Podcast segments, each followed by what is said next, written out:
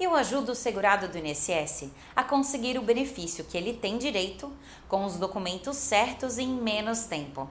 O meu nome é Gil Becker e hoje nós falaremos sobre a obrigação do trabalhador pagar sozinho o INSS nessa época de coronavírus se acontecer a suspensão do seu contrato de trabalho.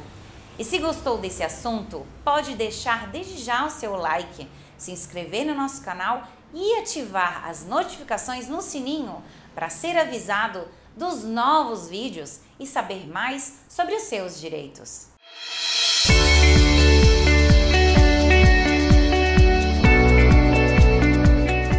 Por causa da pandemia do coronavírus, o governo publicou a medida provisória 936, que autorizou a suspensão do contrato de trabalho por até 60 dias.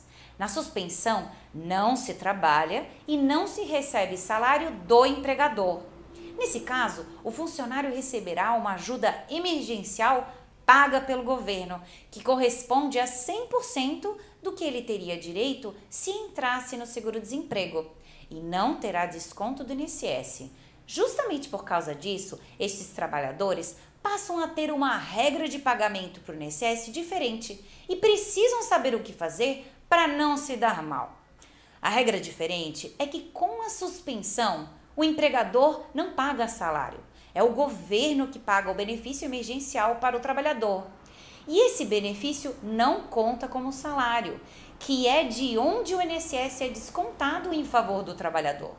Por causa disso, de não receber salário durante a suspensão e também por determinação da MP 936, é o próprio trabalhador que tem que pagar sozinho o seu INSS. Se quiser evitar a interrupção das contribuições para se aposentar no futuro, ele deve pagar para o INSS como se fosse um trabalhador facultativo, imprimindo uma guia GPS da Previdência ou comprar um carnê na papelaria e preencher para pagar. As alíquotas para contribuinte facultativo podem ser de 11% a 20%, ou seja, mais alto que as taxas cobradas de quem tem carteira assinada, que vai de 7,5% a 14%. Também existe uma alíquota de 5% para os facultativos, mas só para quem tem programa social.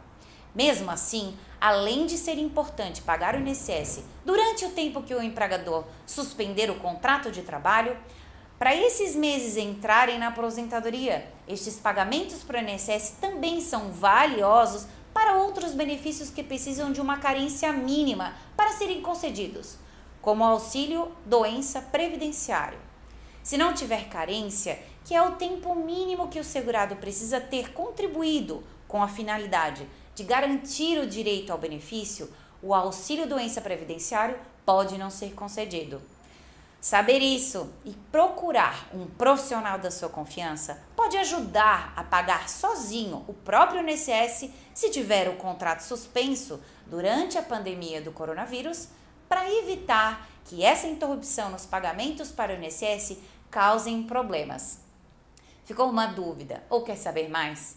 Envie sua pergunta para o e-mail que aparece no final.